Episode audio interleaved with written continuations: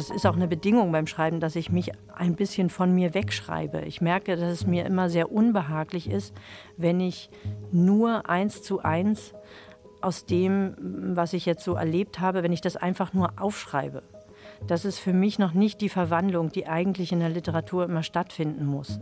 Da muss so eine, ja, man muss über so eine Brücke gehen und deshalb ist dieses Ich im Buch eben nicht absolut identisch mit mir. Das ist eine Figur, tautologischerweise ein alter Ego sozusagen. Das Ich im Buch ist ein alter Ego von mir. Die Potsdamer Autorin Julia Schoch. In ihrem neuen Roman Das Liebespaar des Jahrhunderts hat sie sich die Liebe vorgenommen, die Langzeitliebe diese lange Zeit zwischen dem Anfang und dem Ende, die Zeit dazwischen. Denn richtig interessant werden Liebesgeschichten ja eigentlich erst nach dem Happy End. Was passiert mit der Liebe, wenn sie in die Jahre kommt? Und wie viel Platz bleibt für sie zwischen all den Alltagspflichten wie Schulbrote schmieren, arbeiten gehen, Wohnung putzen und so weiter? Ich bin Anne-Doro Krohn und ich freue mich sehr, dass Julia Schoch heute aus Potsdam ins Haus des Rundfunks gekommen ist für unsere Literatursendung Weiterlesen unserer Radio- und Podcast-Lesebühne von RBB Kultur und dem Literarischen Kolloquium Berlin. Herzlich willkommen, Julia Schoch. Hallo. Und herzlich willkommen, Thomas Geiger vom Literarischen Kolloquium Berlin. Du kennst Julia Schoch und ihre Bücher auch schon lange. Hallo, Thomas. Hallo. Ja, Julia Schoch, Sie sind zum zweiten Mal da bei Weiterlesen zumindest. Denn mit dem ersten Teil ihrer Trilogie Biografie einer Frau waren sie letztes Jahr auch schon zu Gast. Jetzt also der zweite Band, das Liebespaar des Jahrhunderts.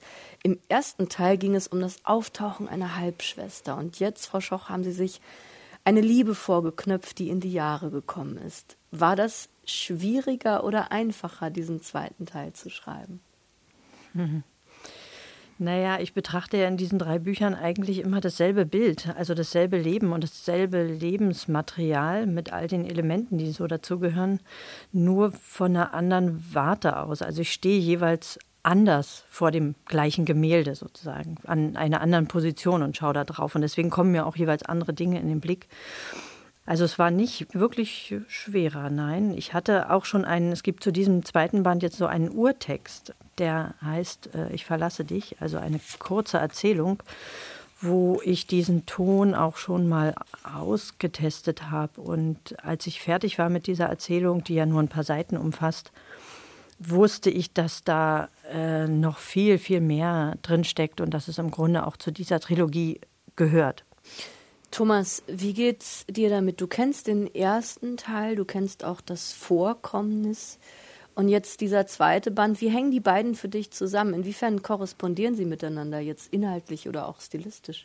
Gar nicht so leicht zu beantworten, zumindest was das äh, Leseverhalten betrifft, weil man kann beide Bände ganz problemlos lesen, ohne sie beide kennen zu müssen. Aber es geht einem so, wie Julia Schoch das gerade gesagt hat, äh, man weiß es ja und dann kann man davon auch nicht mehr absehen. Und äh, das bedeutet, dass es tatsächlich so einen leichten Perspektivwechsel hat, aber es geht, wenn man so will, nicht nur um dieselbe Person, sondern es geht auch um die Stellung dieser Person in einem Familienverband. Und äh, wenn das das erste Mal mit den Kindern der Mutter und mit der Halbschwester im Vordergrund stand, wo ist Verlässlichkeit, wo sind Bruchstellen, dann steht diesmal die Beziehung zwischen Mann und Frau im Mittelpunkt. Es wird einmal Bezug genommen auf den ersten Band, in dem berichtet wird von der Zeit in Ohio. Aber das wird nur so gestreift. Von daher ja, das ist, glaube ich, wirklich die richtige Erklärung, dass man sagt, man steht vor äh, selben Bild, vor derselben Erzählerinstanz und steht aber in einem anderen Winkel dazu. Mhm. Ja, so, so habe ich es auch gelesen. Also wirklich, man kann diese beiden Bücher problemlos unabhängig voneinander lesen. Es ist aber auch schön, sie miteinander oder nacheinander zu lesen, weil sich eben ein vollkommeneres Bild ergibt. Ich bin jetzt auch sehr gespannt auf den dritten Band, Frau Schoch. Aber bleiben wir erstmal beim zweiten. Ähm, der zweite Band korrespondiert mit dem ersten insofern auch, weil beide einen jeweils sehr, sehr starken Satz haben, der die Handlung vorantreibt, der in diesem Buch ein großes Zentrum bildet. Im ersten Band ist das der Satz, wir haben übrigens denselben Vater. Das ist eine Frau, die auf einer Lesereise plötzlich am Signiertisch steht und diesen Satz fallen lässt und der wird auch wie in diesem zweiten Band schon auf der ersten Seite gleich gezündet, sage ich mal. Und jetzt hier in das Liebespaar des Jahrhunderts ist dieser Satz, ich verlasse dich. Sie haben ja eben schon erzählt von diesem Urtext, dieser Erzählung, der auch diesen Satz als Titel trägt. Dieser Satz schwebt wie ein Mantra über dem Buch, ein Satz, den die Ich-Erzählerin übt, den sie immer wieder denkt, den sie aber nie ausspricht. Wie war das beim Schreiben, Frau Schoch? War dieser Satz, ich verlasse dich, auch eine Art Erzählmotor? Ja, der stand wirklich am Anfang. Das ist der Auslöser. Und alle drei Bücher werden dann, wenn man sie dann irgendwann nebeneinander legt, genau diesen, ja, so einen Paukenschlag am Anfang als Satz haben. So eine Art Novellen, Novellenanfang ist das ja auch, äh, also etwas, etwas Unerhörtes muss nicht immer nur passieren, es kann auch gedacht werden, etwas Unerhörtes. Und das bringt sozusagen das ganze, ja, den ganzen Erzählmotor ins Laufen und die Maschinerie wird sozusagen davon, von diesen ja eigentlich nicht komplizierten Sätzen so ins Rollen gebracht. Also grammatikalisch ist das alles sehr einfach. Aber was sozusagen an, an Inhalt dahinter steckt und was es auslöst, ist ähm, wahnsinnig kompliziert oder sehr komplex dann in der Folge. Und das hat mich ja auch interessiert, also wie einfach Sprache natürlich ist und wie einfach wir auch Sprache benutzen können. Ähm, aber was heißt schon einfach, äh, wenn, wenn man eben mit so einem Satz wie ich verlasse dich, ja, einen, wirklich einen lebensentscheidenden Umschwung herbeiführen kann. Interessant ist da natürlich auch die Frage der Spannung, denn wir wollen das nicht verraten, aber es bleibt ja in diesem Buch bis zum Schluss die Frage, ob dieser Satz nun ausgesprochen wird oder nicht. War das geplant, Frau Schoch, dass Sie das sozusagen als Spannungselement aufbauen, da Sie ja gleich mit der Tür ins Haus fallen mit diesem Satz auf der ersten Seite? Naja, mir gefällt es mal gut, am Ende im Grunde anzufangen und äh, dann nochmal zurückzugehen, wie die Dinge eigentlich ihren, ihren Lauf genommen haben und ihren Anfang, wo sie ihren Anfang hatten. Und also ich erzähle ja nicht sozusagen eine, eine Verfallsgeschichte, sondern mich hat ja diese ganze Geschichte der Dauer interessiert. Also nicht etwa von einem fröhlichen Dasein in, in die Niederung sozusagen des Unglücks, sondern wie, wie lässt sich eigentlich Dauer erzählen? Und dieser Satz löst im Grunde ja diese Erinnerung aus an die Dauer. Und wenn wir über, über Liebesbeziehungen nachdenken oder über Modelle, auch in der Literatur vor allen Dingen, dann haben wir natürlich immer vergebliche Liebesgeschichten vor Augen oder tragische, wo wir auch eine Schuld zuweisen können. Und in diesem Falle trägt ja aber keiner die Schuld, allerhöchstens die Zeit, könnte man sagen. Aber die kann man ja so schlecht verklagen oder anklagen. Und ich wollte eben diese, diese Dauer auch erzählen, ohne dass das jetzt in so einem Unglück endet, sondern ja, die Frage, wie erzählt man großen Zeitraum eigentlich? Wenn wir nicht von Katastrophen und von der Tragik der Liebe und von der Sehnsucht der Liebe immer erzählen, das sind ja unsere Modelle, die uns vertraut sind, auch aus den früheren Jahrhunderten. Wie hat man Liebe erzählt? Eigentlich hat man immer nur von der Sehnsucht oder sehr viel von der Sehnsucht nach Liebe erzählt, aber man hat selten von der erfüllten Liebe erzählt. Und das ist, glaube ich, was, was ja unser Leben ziemlich neu macht. Also es gab noch nicht so viele Generationen vor uns, die wirklich extrem lange Zeiten miteinander auch gelebt haben. Ich, ich erzähle ja in dem Buch auch von Stendhal, der ja auch so eine, eine Liebestheorie äh, hat von der Kristallisation. Also man wirft einen Zweig in eine Salzgrube und dann setzt er nach und nach Kristalle an. Und diese Kristalle sind nach Stendhal all die positiven Merkmale, die wir an unserem Geliebten, an dieser geliebten Person immer neu entdecken. Das ist aber eigentlich gar keine Theorie der Liebe, sondern eher des sich Verliebens. Also das beschreibt eigentlich nur, was passiert so im sagen wir mal im ersten halben Jahr, wenn wir sozusagen die geliebte Person äh, für uns entdecken und sie immer noch reicher und schöner und famoser wird vor uns.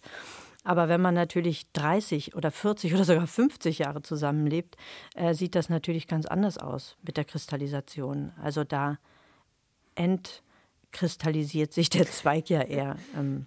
Ich will jetzt gar nicht äh, ablenken von der Hauptfrage, die du gerade an und umgerissen hast über das äh, Erzählen einer Beziehung über einen langen Zeitraum, über die Problematik, über die Veränderung durch die Jahrhunderte und dass wir überhaupt also einmal aus biologischen Gründen und zum anderen aus gesellschaftlichen Gründen überhaupt an eine äh, Lebenspartnerschaft, die mit Liebe verbunden ist, denken und träumen können.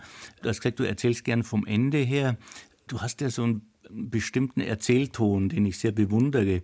Und War das für dich in diesem Fall äh, besonders schwierig oder kompliziert, eine Sprache zu finden oder auch eine, eine Perspektive zu finden für diesen Text? Nein, in dem Fall war sie wirklich von Anfang an da. Es gibt andere Bücher, ja, wo ich länger mit einem Ton auch vielleicht gehadert oder überhaupt probiert habe, wie man, wie man etwas äh, zu fassen kriegt. In diesem Falle war diese, auch die Anrede, es wird ja ein Du angeredet, dem das auch erzählt wird im Buch war das eigentlich sofort da. Das schafft ja auch so einen ganz intimen Raum, so eine Glocke. Es ist ja praktisch wie so ein Zwiegespräch, was da passiert. Dieses Ich redet das Du an. Und das wird im dritten Teil zum Beispiel nicht der Fall sein, weil da ein wenig anders gesprochen wird, auch anders gesprochen werden muss, weil eben da dieses Du dann nicht im Zentrum steht, sondern da steht dann wieder das Ich mehr, mehr im Zentrum. Also insofern war das in diesem Falle sehr einfach, ja, was man sich ja eigentlich immer wünscht ne, als Schreibender. Also man, man hat einen Satz im Kopf und es rollt sofort los und man weiß, dieser Text kann sehr viel fassen. Der kann sich immer weiter schreiben und der ist sehr beweglich. Also ich suche auch immer so nach beweglichen Dramaturgien, die mich also nicht einengen und mir nicht vorschreiben, wie so, so etwa wie ein Plot oder sowas, wo das Konstrukt von vornherein schon vorbereitet ist und schon dasteht und dann male ich das quasi nur aus. Also das, das funktioniert nicht. Ich brauche so bewegliche Formen, in die sehr viel hinein, hinein kann. Also formal fällt auf, dass es hin und wieder Klammersetzungen gibt. Und das sind dann so Sätze, die entweder allgemeingültiger sind oder äh, wie kam es dazu? Die Klammersätze sind vielleicht so Sätze, die sozusagen das schreibende Ich äh, spricht an sich selbst und an das Publikum, was ja immer mitlauscht und was mit im Raum sitzt sozusagen. Und ähm, das sind auch oft Sätze, die über das Schreiben selbst nachdenken, was für mich auch ganz zentral ist, was für mich auch dazugehört für ein, für ein aufgeklärtes und souveränes Erzählen, würde ich fast sagen. Also, dass man die Bedingungen des Schreibens mit hineinschreibt in das Buch.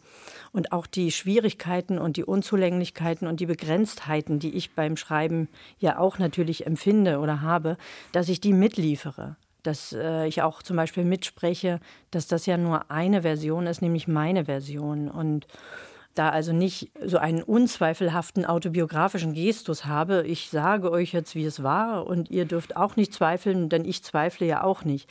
Ähm, also für mich gehört das auch zu diesem autofiktionalen Erzählen äh, ganz stark dazu, dass man die schreibende Person mitspürt beim Lesen. Also, dass sie mitgedacht werden kann von der Leserin, vom Leser. Ja, dass die sich immer wieder meldet und auch sagt, wie leicht oder wie schwer fällt es mir denn zu schreiben oder wo sind die Grenzen, diese Geschichte zu erzählen und wie viel Mühe hat es mich denn gekostet oder zu welchem Preis erzähle ich denn hier und so weiter. Also, dass diese Fragen auch ich als Leserin lese das gern. Also ich werde gern aufgeklärt über die Schreibbedingungen auch beim Lesen eines Romans. Also für mich war das immer eine der Spannungsmomente, wann kommt die nächste Klammer, wann, wann kommt die nächste Klammer. Ich habe also die Klammertexte sozusagen als Subtext mitgelesen, so regelrecht. Ich kann das absolut nur widerspiegeln, dass man beim Lesen dieses Buches sehr dabei ist bei der Erzählerin, bei all dem Ringen, bei all dem Hadern, bei all diesem sie machen sich's nicht leicht, hat man den Eindruck. Und man bekommt das mit, diese radikale Selbstbefragung, auch äh, dramaturgisch, dieser Wechsel von nachdenklichen Passagen auf der Metaebene, dann aber wieder sehr persönliche Episoden, Erinnerungen, dann ein Gedanke, der sich auf dem nächsten aufbaut, also ein Gedankenspiel. Bildet das auch, Frau Schoch, den Schreibprozess ab? Spiegelt das die sozusagen die Machart, als sie am Schreibtisch saßen, dass sie sich immer wieder von einem Gedanken zum nächsten haben führen lassen? Ja, genau. Also das ist ja kein Buch, was ich von vorne bis hinten so durchschreiben konnte. Ähm, manchmal drängen sich ja auch Szenen auf oder man macht wieder eine leichte Kehrtwende und muss dann woanders hin und dass man das eben nicht unterschlägt und dass ich das nur auf einem Notizzettel für mich notiere, sondern dass das Bestandteil des Buches ist, ähm, was dann am Ende ja zu so einer Art Collage führt. Ja, die erstmal sehr mobil ist und auch erweitert werden kann und dann am Ende aber ein sehr, ja, ein sehr festes Gefüge irgendwie ergibt. Das ist mein, ja, das, das Ziel sozusagen, mein Ansinnen gewesen. Ähm, ja. Ja. Und dann weiß man aber irgendwann, dass es sozusagen, dass die Collage fertig ist. Ähm, also wenn sich, wenn sich alle Assoziationen sozusagen eingestellt haben und keine offenen Felder mehr da sind und alles besprochen worden ist. Also das Besprechen heißt nicht, dass das Rätsel gelöst werden konnte oder die Frage beantwortet werden konnte, aber alle Felder sind sozusagen besprochen worden. Da sind wir wieder bei diesem schönen Bild des Bildes, das sich ergibt aus den verschiedenen Teilen einer Collage. Bevor wir einen Auszug hören aus Das Liebespaar des Jahrhunderts, würde ich Sie gerne noch fragen, Frau Schoch, es gibt einen schönen Satz in diesem Buch, unsere Liebe fing dort an, wo die Filme aufhörten. Wir waren das Paar, über das die Filme schwiegen. Und dann, wir wollten einen anderen Film sehen, ein anderes Buch lesen, aber diesen Film, dieses Buch gab es noch nicht. Da haben wir vorhin kurz schon drüber gesprochen, dass es ja da eigentlich spannend wird, wo das Happy End vorbei ist. Und Sie haben ja vorhin schon gesagt, Ihnen ging es darum, wie lässt sich die Dauer erzählen. Haben Sie selbst solche Bücher vermisst? Haben Sie selbst Bücher vermisst, die eben davon erzählen? Ja, ganz sicher. Also vielleicht habe ich sie nur nicht entdeckt damals, aber das sind ja auch so, also diese Zitate oder diese Sehnsucht danach, nach einem anderen Film, einem anderen Buch, das spricht ja auch der Mann in diesem Buch. Also der hat ja ein großes Misstrauen auch oder ein Groll vielmehr gegen alle gegen alle Filme, wo zum Beispiel die Helden immer wie Trottel daherkommen, weil sie eigentlich schweigen. Äh, also es ist ja auch ein großes Plädoyer dafür, dass man sich ja, dass man die Dinge bespricht, dass man überhaupt miteinander spricht, was nicht heißt, dass man über die Beziehung spricht. Das ist ganz was anderes. Also das gerade nicht. Also dass man eigentlich die, die Beziehung einfach nur Beziehung sein lässt ähm, oder die Liebe, Liebe sein lässt, ohne sie immer zu thematisieren, aber dafür über was anderes redet. Und der beschwert sich ja eigentlich. Äh, und das ist vielleicht meine Wahrnehmung schon, ja, damals in den weiß ich nicht, in den 90ern gewesen, dass es also sehr viele Filme gab, wo die Leute immer geschwiegen haben, die Helden sich immer anschweigen mussten. Und das regt mich also heute noch auf, wenn, wenn es eigentlich einfach zu bewerkstelligen wäre, den Leuten also schöne Dialoge in den Mund zu legen. Und das wird aber nicht getan. Stattdessen müssen sie immer nur schweigen. Und dann entstehen natürlich Konflikte und Probleme, die aber auch nicht gelöst werden. Und das macht einen natürlich wahnsinnig. Also das ist ja auch ein, einfach ein Gegenmodell, wie die beiden leben ähm, ein Gegenmodell zu aller behaupteten Tragik. Ja, darum geht es ja auch. Also ich erinnere mich, dass mich das immer genervt hat, als ich so angefangen habe, auch zu schreiben. Und natürlich sucht man dann so nach, nach, nach Vorbildern. Warum sind denn immer alle so unglücklich? Warum sind alle so unfähig auch zu leben? Und ist es nicht ganz einfach zu lieben? Das ist doch das Allereinfachste eigentlich. Und daher kommt sozusagen dieser ja, dieser Groll äh, gegen, gegen die stummen Helden, die Lebenstrottel heißt es ja auch und die Idioten in den Büchern und Filmen. Ja, springen wir mal rein an den Anfang dieser Liebe, des Liebespaares des Jahrhunderts.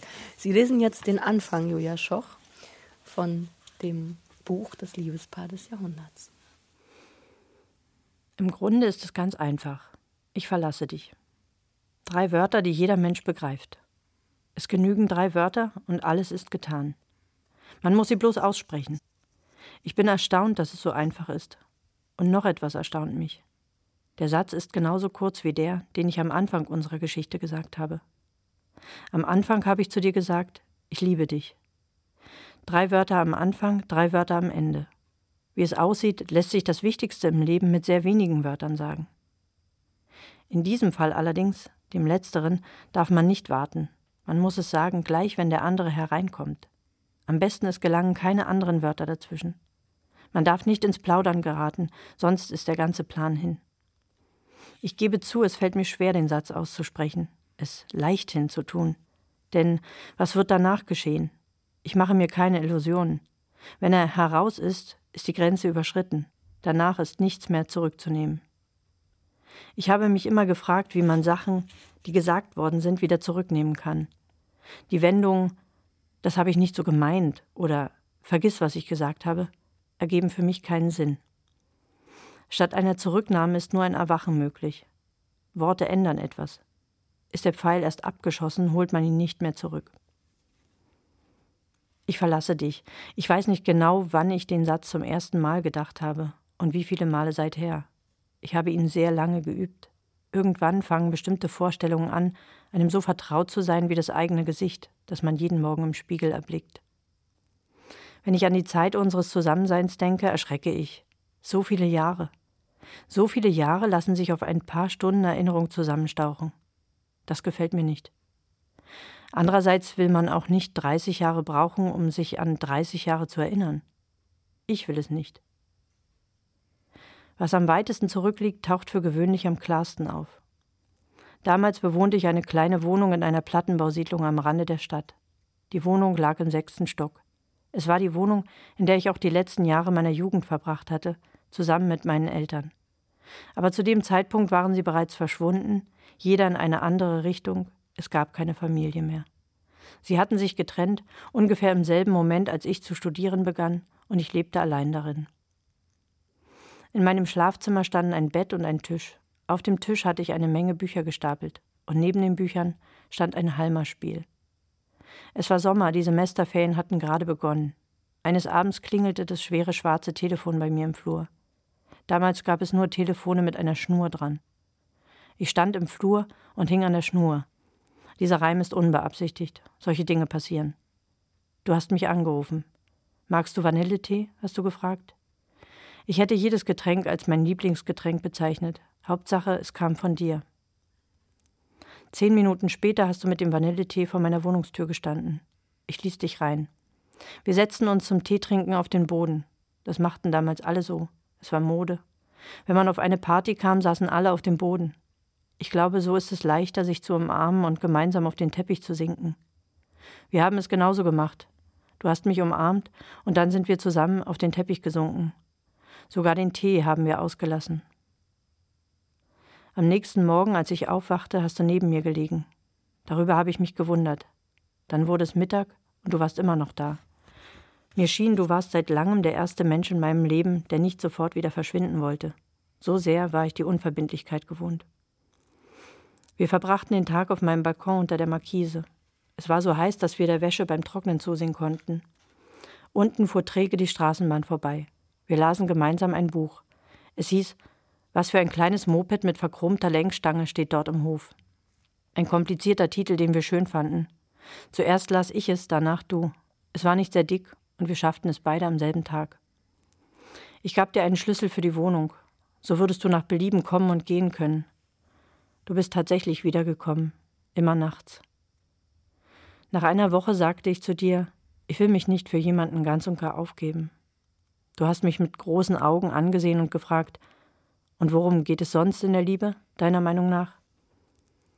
Ich war froh, dass du es so gesehen hast. Ich war nämlich längst dabei, mich aufzugeben. Ich ging zum Friseur. Er schnitt mir die Haare ab. Ich habe sie mir wegen der Hitze abschneiden lassen, sagte ich, als wir uns das nächste Mal trafen. In Wirklichkeit wollte ich so aussehen wie du. Dann plötzlich bist du nicht mehr gekommen. Ich machte mir Sorgen. Nicht so sehr um dich. Ich machte mir Sorgen um unsere Geschichte. Schließlich war es eine Liebesgeschichte, um solche Geschichten muss man sich ganz besonders kümmern, sagte ich mir, vor allem wenn sie gerade erst beginnen. Mit einer Flasche Kirschlikör und selbstgebackenen Keksen, in die ich Haschkrümel gemischt hatte, machte ich mich auf den Weg zu dir. Deine Wohnung lag außerhalb der Stadt. Die Fahrt mit dem Bus dauerte eine halbe Stunde. Ich klingelte, aber niemand öffnete. Ein paar Minuten schlich ich um das innen hell erleuchtete Haus. Dann fuhr ich wieder zurück. Ich musste rennen, um den letzten Bus noch zu kriegen. Es war schon kurz nach Mitternacht. Die Kekse schickte ich dir per Post. In der Mensa der Universität traf ich dich wieder. Es waren immer noch Ferien, deshalb war die Mensa wie ausgestorben. Ich dachte, du würdest so tun, als wären wir uns nie begegnet, aber du hattest mich nicht vergessen. Ich sagte, warum sitzt du hier drin? Draußen ist schönes Wetter, es sind Ferien. Du hast die Augen zusammengekniffen und gesagt, ich mache Ferien, wann ich will. Du hattest so eine Seelenruhe, da wurde ich auch ganz ruhig. Gleichzeitig war ich aufgeregt. Oft hast du mich in deinem Auto mitgenommen. Es war ein brauner VW Jetta. Wir fuhren raus aus der Stadt. Einmal flog in der Dämmerung ein Fasan vor uns auf. Ein anderes Mal streifte ein Uhu mit seinen Schwingen die Windschutzscheibe. Beim Herunterkurbeln des Fensters brach mir die Kurbel ab. Du hast gelacht. Den ganzen Sommer überfuhren wir so, mit halb heruntergelassenem Fenster. Als der Sommer zu Ende war, habe ich dich gefragt, was ist das zwischen uns? Statt einer Antwort hast du mich eingeladen zu einem Picknick im Park. Wir schlossen einen Dreijahrespakt. Du hast gesagt, wenn wir drei Jahre schaffen, sehen wir weiter. Plötzlich kam ein fremder Hund auf uns zugerast und hat nach dem Käse in unserem Picknickkorb geschnappt. Der Hund ging sofort japsend und würgend zu Boden. Ungerührt, ja fast mit Häme hast du zugeschaut. Als bekäme einer, der sich in unsere Angelegenheiten mischt, sofort die Quittung. Dann ist der Hund weggerannt. Und du hast mich geküsst. Diese Erzählung erscheint mir wie die Zusammenfassung eines Films, den ich vor sehr langer Zeit und auf einem sehr alten Fernsehgerät gesehen habe. Ich kann nur einzelne Szenen wiedergeben, während mir die Gesamtdramaturgie entfallen ist. Es war nicht Schluss nach drei Sommern. Wir haben 31 Sommer zusammen erlebt. Sechs davon wurden in den Nachrichten als Jahrhundertsommer bezeichnet. Während dieser Zeit haben wir 42 Reisen unternommen. 27 Mal sind wir ins Ausland gefahren. Wir haben vier Küchen angeschafft. Fünfmal wurde uns ein neuer Ausweis ausgestellt. Einmal haben wir einen Brand miterlebt und mussten evakuiert werden. Wir waren insgesamt siebenmal in der Notaufnahme viermal wegen eines unserer Kinder und dreimal wegen uns selbst. Sechsmal wurden wir bestohlen. Wir haben sechs verschiedene Autos gehabt. Keins davon haben wir neu gekauft. Wir haben insgesamt neuneinhalb Tage auf Ämtern verwartet. Wir haben 912 Partien Halmer gespielt. Wir haben 8667 Schulbrote geschmiert und 41 Geburtstagstorten gekauft. In diesen Jahren haben wir 173.500 Fotos gemacht. Wir hatten insgesamt 76 Infektionen. Die meisten davon machte ich durch. Wir hatten vier Operationen, davon eine schwere. Wir haben 1405 Mal ein Bad genommen. 281 Mal waren wir beim Friseur. Wir haben beide ein Kopfkissen zerfetzt, jeweils an einem anderen Tag und aus verschiedenen Gründen. Achtmal schafften wir uns einen neuen Laptop an. Wir waren auf Beerdigungen und auf Hochzeiten, aber die habe ich nicht gezählt. Ich bin mir nicht sicher, ob Jahreszahlen unserer Geschichte etwas Wesentliches hinzufügen würden, ob unsere Geschichte davon abhängt. Sollte man die Liebe nicht besser beschreiben, ohne sie einer bestimmten Zeit zuzuordnen? Oder braucht es ein Anfangsjahr? Würde es also etwas ändern, wenn ich sagte, wir lernten uns 1991, 1994 oder im Jahr 2000 kennen? Solche Angaben würden mir das Gefühl vermitteln, wir wären nur das Produkt einer bestimmten Epoche, die Folge gewisser historischer Umstände als hätte alles so kommen müssen, wie es gekommen ist. Es käme mir vor, als wäre ich eine Gefangene der Zeit. Andererseits ist alles so gekommen, wie es gekommen ist. Es gibt keine Variante unserer Geschichte. Ja, vielen Dank, Julia Schoch, für diesen Auszug aus Ihrem Buch Das Liebespaar des Jahrhunderts. Ich will immer Roman sagen, aber denke dann gleich, das ist ja auch keiner. Da steht ja auch bewusst kein Genre drauf. Wie war denn das überhaupt, Frau Schoch, diese Entscheidung auf das Genre Roman zu verzichten? War das äh, von Ihnen ein Wunsch? Inwiefern haben Sie das mit dem Verlag abgesprochen? Hm, gar nicht. Also wenn ich, also ein Text hört sich ja immer sehr nüchtern und kühl an. Wenn ich einen Text schreibe, dann äh, mache ich mir über das Genre erstmal keine Gedanken. Zumal das ja heute auch keine ganz so strengen Grenzen mehr gibt. Ähm, also wenn man von dem zeitlichen Rahmen ausgeht, wäre das natürlich ein Roman. Er umfasst einen riesigen Zeitraum und vorne steht ja auch Roman drauf. Also das ist schon, das ist schon einer und ähm, Roman so als Genre ist ja wirklich so was wie ein Allesfresser. Also der kann alles aufnehmen. Das kann man ganz schön bei Milan Kundera nachlesen, der ja viel darüber nachgedacht hat, was ein Roman heute sein könnte oder sein muss auch sogar.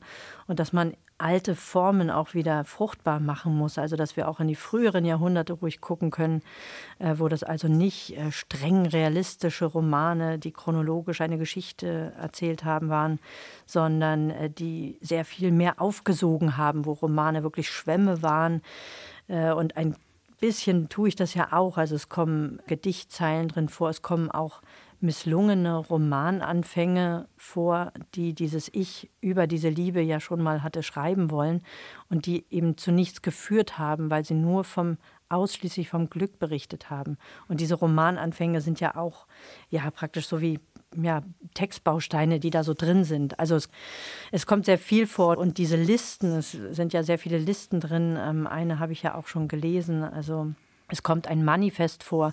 Das sind also äh, Formen, die ja jetzt nicht äh, per se episch sind, die aber trotzdem da absolut reinpassen. Das ist, als ob man eine große Lebenskiste öffnet und dann holt man da Fotos raus und Zettel und da sind noch alte Briefe und all das machen ja diese schönen Kisten, die wir alle irgendwo zu stehen haben, aus.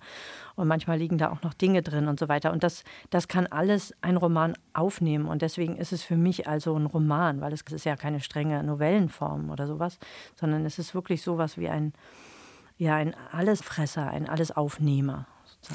Das ist schön gesagt, die Lebenskiste, die Sie aufmachen. Dennoch ist es ja auch eine persönliche Geschichte. Das haben Sie beim ersten Band bei das Vorkommnis auch schon ganz transparent gemacht, dass Sie gesagt haben, die Ich-Erzählerin hat natürlich auch ganz viel mit mir zu tun. Und ich nehme jetzt einfach mal an, Frau Schoch, dass es in diesem Band das Liebespaar des Jahrhunderts auch so ist, dass ich und das Du, dass das Personen sind, die Sie gut kennen. Wie ist das aber, wenn man sich selbst zur Romanfigur macht? Was verändert das? Tja, was verändert das? Das zementiert natürlich auch die vermeintlich wirkliche Geschichte, die es ja vielleicht auch gibt und die die anderen beteiligten Personen auch erzählen könnten. Aber ich habe mir eigentlich, je länger ich auch an diesem Projekt schreibe, desto mehr wird es auch dieses Ich zu einer literarischen Figur, muss ich sagen. Also das ist im Grunde eine fiktive Version meiner selbst.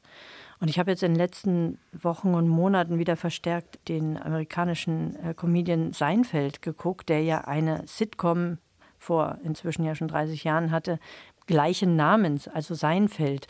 Und der spielt sich ja auch selbst. Und je länger man dazu guckt, desto weniger interessant ist die Frage, na, wie ist denn dieser Seinfeld wirklich? Weil das ist ein Kosmos, der sozusagen immer größer wird und man glaubt dem einfach, dass, dass da eine Übereinstimmung ist zwischen dem Schauspieler und dieser Figur, die den Namen des Schauspielers trägt. Und ungefähr so ist es hier auch. Also ich, ich schreibe mich auch auch immer ein Stück, das ist auch eine Bedingung beim Schreiben, dass ich mich ein bisschen von mir wegschreibe. Ich merke, dass es mir immer sehr unbehaglich ist, wenn ich nur eins zu eins aus dem, was ich jetzt so erlebt habe, wenn ich das einfach nur aufschreibe.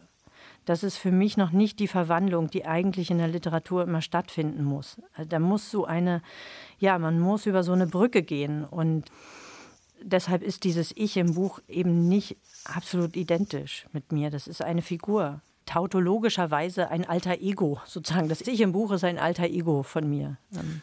Das ist ja auch das Wunder und der Zauber von der Literatur, dass es also eine Fiktion ist und dass es dann auch die Fiktion einer Partnerschaft oder die Fiktion eines Ichs ist. Das ist ja also zumindest der erfahrene Leser und das sind wir ja zum Großteil und auch der erfahrene Filmgucker ist es ja genauso. Das ist ja auch so, dass man vom Erzählten und vom Realen absehen kann. Ich fand den Untertitel Biografie einer Frau, das wären die Lebenskisten, nicht? also äh, ganz interessant in diesem Zusammenhang. Aber eigentlich ist es ja die Geschichte einer Langzeitbeziehung aus der Sicht einer Frau. Also es ist ja wirklich das ganz zentrale Thema ist, warum bin ich mit X zusammen und nicht mit Y? Warum bin ich immer noch zusammen, obwohl der Alltag irgendwann quasi die Regie über die Beziehung übernimmt und man sich ja was anderes oder zumindest vorstellt. Ich weiß gar nicht, ob wünschen das richtige Wort ist. Und das ist, glaube ich, die ganz große Qualität des Buches, dass, dass eben nicht der Schweiger erzählt wird oder die Ausnahme oder der Skandal, was auch ein Auslöser von Kunst ist und sein muss. Die ganze Kriminalliteratur geht so, weil wer tötet schon im Leben? Und da haben wir nun ein Leben und eine Beziehung, die, wenn wir so wollen, einfach die große Normalität ist. Und das so in eine, einen Erzählfluss zu kriegen, dass wir alle dabei bleiben, das ist die ganz große Leistung des Buches. Und das, das war eben auch der Grund meiner Frage, ob es ein Ton zu suchen war für diese, ja, ich sag mal, für das Alltägliche.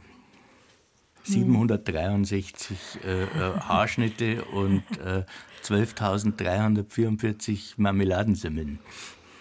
Ja, ich glaube, der Ton oder wie das zu bewältigen war, man hat ja die Wahl. Man, also der Stoff, der ist da. So, jeder hat ja im Grunde einen Stoff. Ne? Das Leben jeder lebt und jeder hat einen Stoff. Äh, und dann ist immer die Frage, wie kriegt man den Stoff jetzt in den Griff und wie erzählt man etwas? Und da gibt es eben tausend verschiedene Varianten. Und in diesem Falle war diese Liste, die ich jetzt auch gerade gelesen habe, schon auch sehr schnell da. Und die hat ja im Grunde auch sowas wie einen Ton vorgegeben, indem ich mir also nicht vorgestellt habe, ich erzähle diese 30 Jahre in einem angemessenen, großartigen, epischen Ton über 700 Seiten, äh, was auf den ersten Blick vielleicht eine Logik gehabt hätte, sondern ich mache das im Grunde ja nicht wie, also im Zeitraffer ist ja ein bisschen übertrieben, aber ich, äh, ich rausche mal so durch. Was passiert denn, wenn man so nachmittags so da sitzt und sich tatsächlich an 30 Jahre erinnert?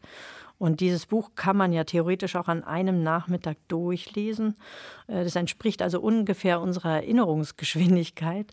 Und dadurch entstehen natürlich seltsame Effekte, wenn man große Zeiträume in relativ großer Geschwindigkeit erzählt. Und ein Effekt, der immer wieder auch aufgetaucht ist bei aller Tragik, die die Geschichte ja auch hat, ist aber auch eine Komik. Ne? Also wenn eigentlich ja, lange Zeiträume auf so kurze erzählte Zeit zusammengestaucht werden. Und das ist ein schöner, komischer Effekt.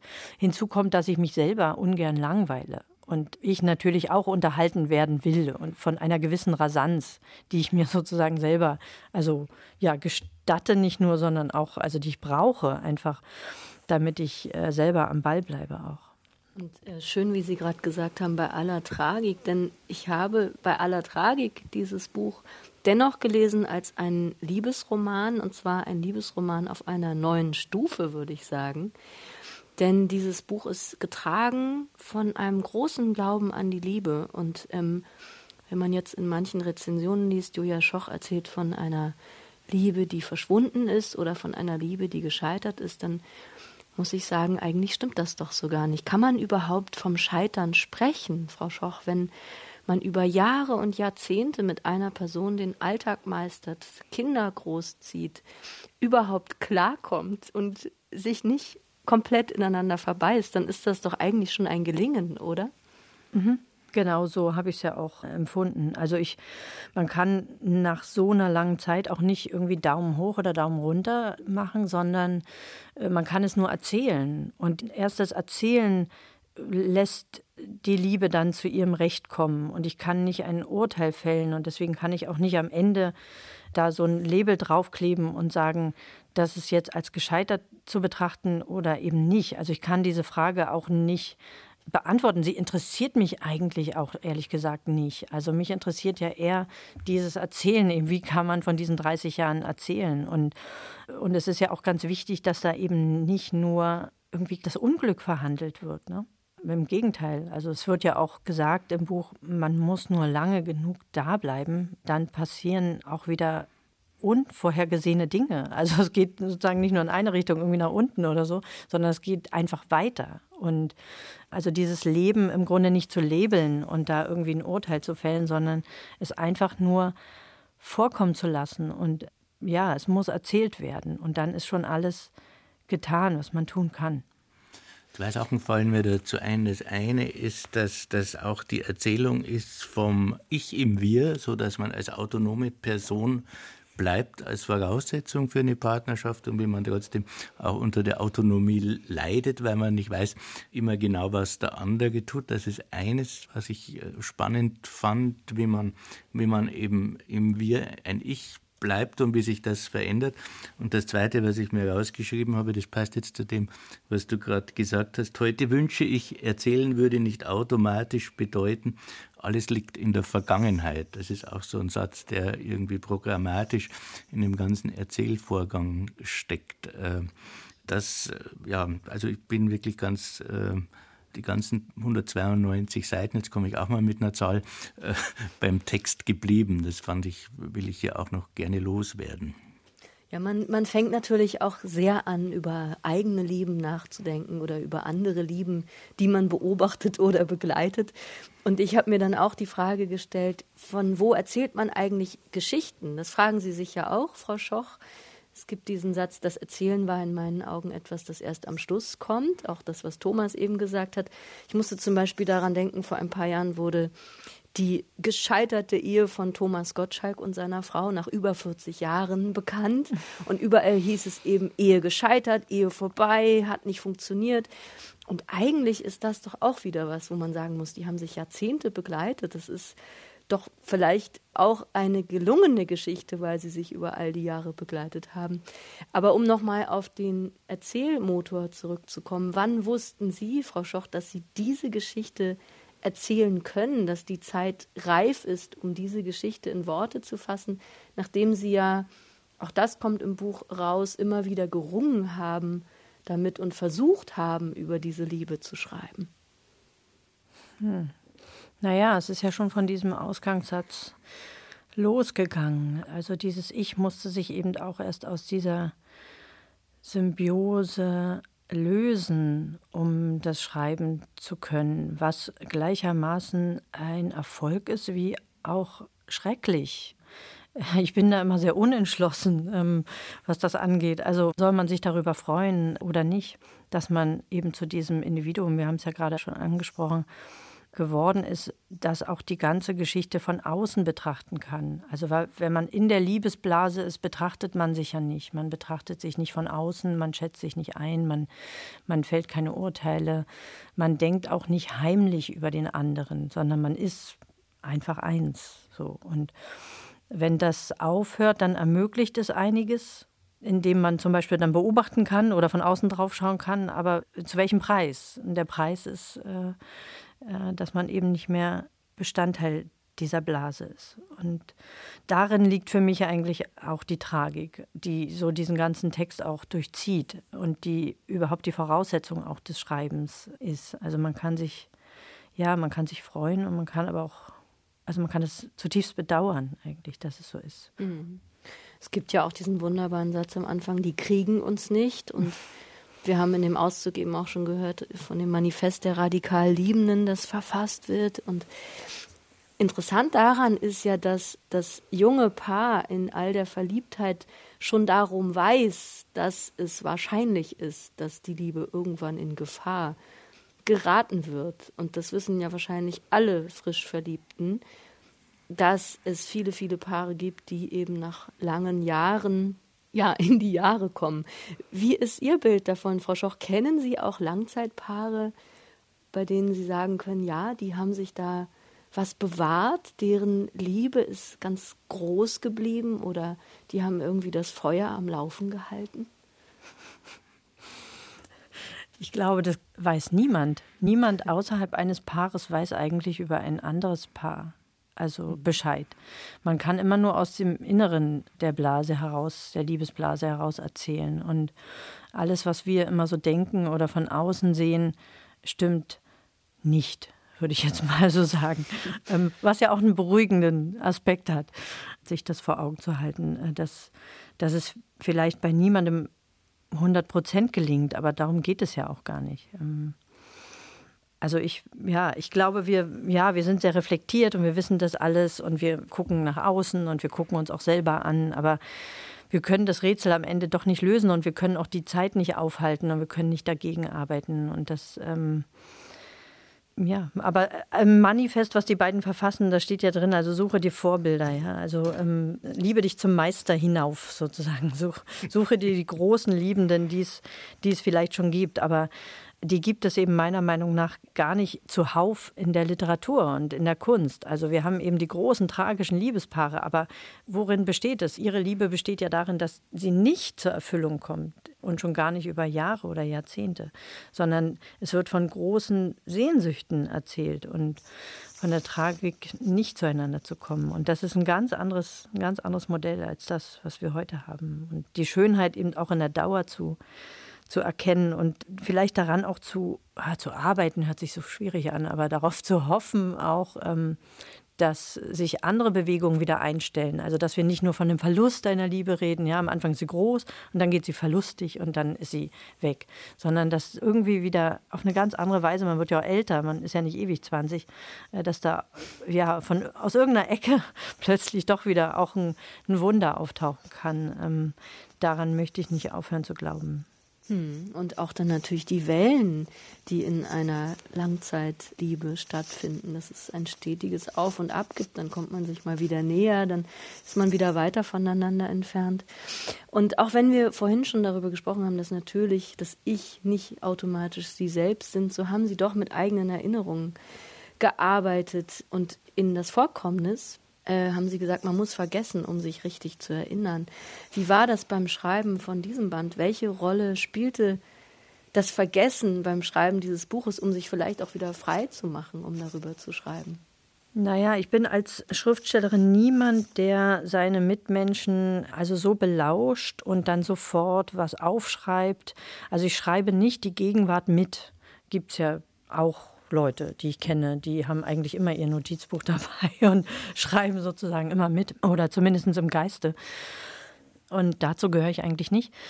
Ähm, das heißt, alles, was ich schreibe, geschieht schon immer aus der Erinnerung. Und Erinnerung, wie wir wissen, ist ja nichts, ist ja kein Film, der aufgenommen wurde und dann einfach nur abgespult wird, sondern die Erinnerung ist ja schon etwas Verwandeltes. Und wir kennen das, wenn wir uns über einen Urlaub unterhalten, den wir vor drei Jahren mit jemandem gemacht haben, der erinnert sich komplett anders an denselben Urlaub oder an die Wohnung und Kinder erinnern sich auch noch mal anders als Erwachsene und so weiter. Das ist klar.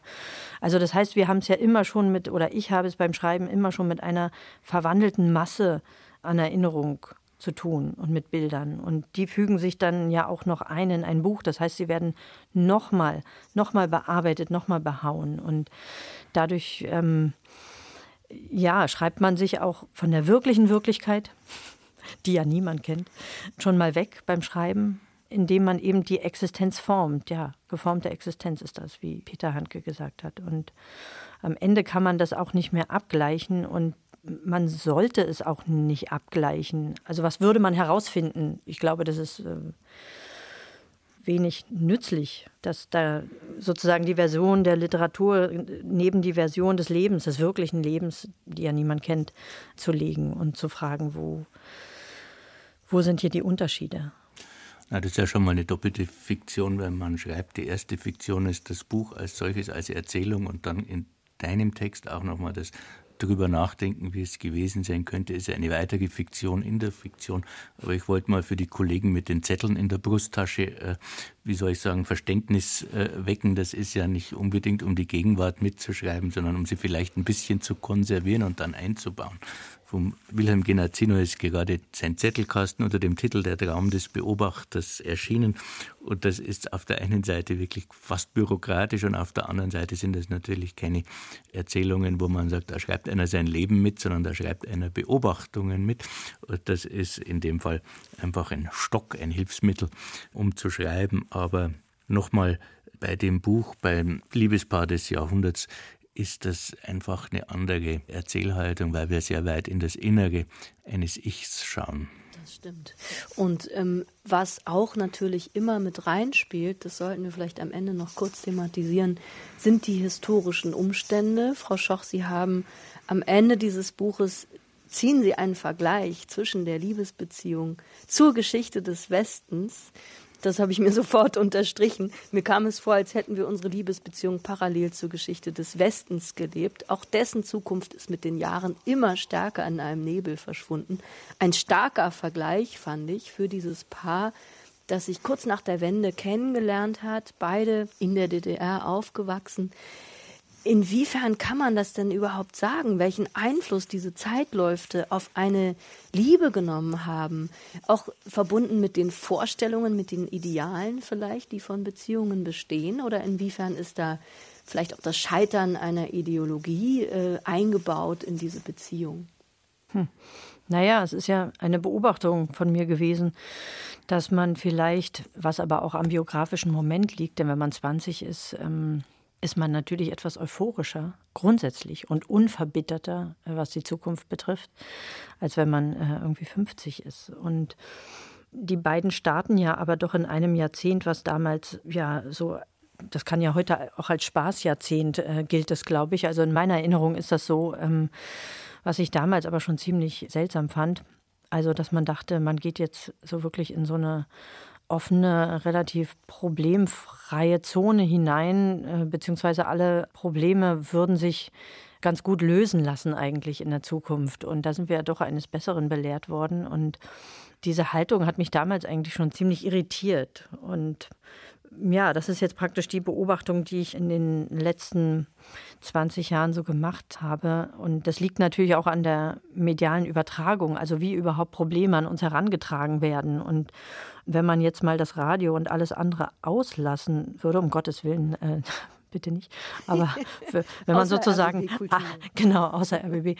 Ähm, aber wenn man sozusagen alle Nachrichten wegstreichen würde und die nicht gehört hätte, wie würde man dann eigentlich leben? Also wir haben ja schon das Gefühl, wir sind auch natürlich immer stark berührt und wir stehen im Fokus all dieser auch Gewaltwellen und all dieser schlimmen Dinge, die um uns herum passieren und eigentlich läuft sozusagen das private Leben oft so parallel daneben her. Und was hat eigentlich mehr Gültigkeit und welche Auswirkungen haben eigentlich diese schlimmen Dinge auf unser Privatleben? Wie, wie verändern die uns? Greifen die überhaupt ein? Und wie leben wir eigentlich mit dieser wahnsinnigen Nachrichtenschwemme, die uns ja auch unsere Stimmung kaputt macht ganz oft und die uns ratlos sein lässt und und die uns ja so stark einfärbt, unser Leben so stark ja auch einfärbt. Und die beiden versuchen ja im Buch auch die Liebe eigentlich dagegen zu setzen und zu sagen, wenn, wenn eigentlich alles den Bach immer nur runtergeht, wenn alles auf Zerstörung hinausläuft,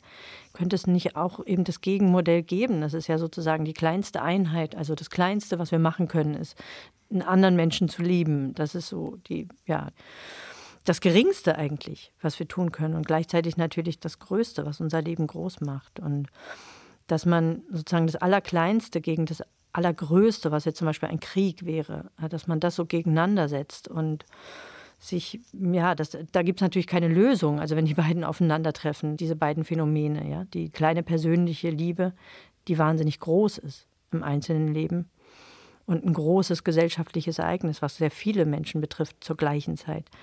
Also ich habe dafür natürlich keine Lösung. Oder wie können die sich überhaupt befruchten oder berühren die sich überhaupt? Oder ist es vielleicht nur eine Einbildung auch, dass die sich berühren oder dass es Einfluss auf unser Leben hat? Das kann ich nicht beantworten, aber diese Frage kann ich sozusagen stellen oder ich kann darum, ich kann darum kreisen erzählend das Allerkleinste und das Allergrößte um die Liebe, um eine lange Liebe. Darum geht es in Julia Schochs neuem Roman Das Liebespaar des Jahrhunderts. Vielen Dank, dass Sie heute da waren. Vielen Dank, Julia Schoch, für dieses Gespräch. Danke auch. Und vielen Dank, lieber Thomas Geiger, dass du dabei warst. Gerne. Ja, Julia Schoch, das Liebespaar des Jahrhunderts, ist im DTV-Verlag erschienen, hat 192 Seiten und kostet 22 Euro. Das war Weiterlesen für heute. Ich bin Anne-Dore Krohn. Tschüss, lesen Sie weiter.